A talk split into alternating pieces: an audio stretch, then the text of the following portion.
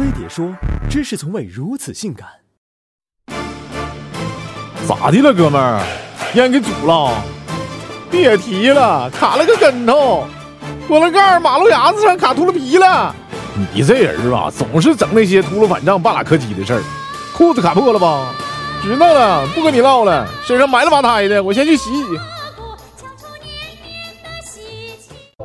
在喜剧领域，东北人占据了半壁江山。电视时代，小品王赵本山独领风骚，把“忽悠”这个词儿从东北方言推广到了全国。巩汉林、潘长江也闻名遐迩。现在，开心麻花、乔杉、修睿等人延续了东北喜剧人的强势风格。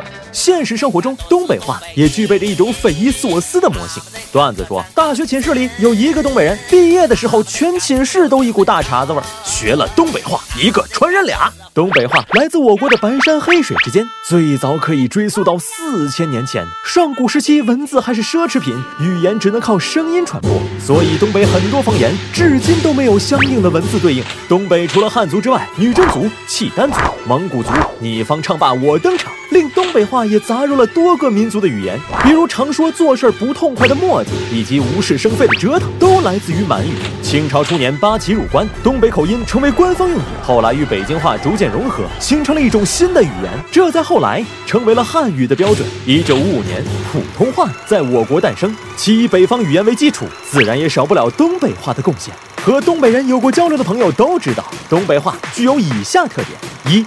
万能的整，在东北话里，整的含义包罗万象，适用于任何场合。它可以代表吃喝，比如整点酒，整几个菜；它可以代表无理取闹，比如整事儿；它可以同意于想办法，比如咋整。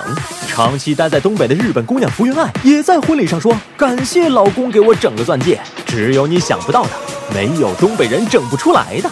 二栩栩如生的拟声词，在普通话当中，形容人的行为有很多成语，比如健步如飞、嚎啕大哭等。这些词文雅好用，但不接地气。而东北话解决了这个问题，比如跑得嗷嗷快，笑得嘎嘎的，眼泪哗哗的。凭借其口语化和生动化，给人一种亲切幽默的感觉。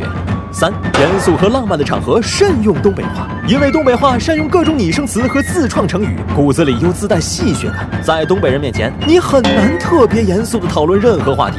比如再别康桥的东北话版，要么敲了我走了，正如我蔫了吧唧的来，一下从伦敦飞到了铁岭。语言通俗幽默，贴近生活，还自带戏谑，就显得东北话非常有趣。听众爱听，自然也就会无意中学起来，慢慢也就带上了东北口音。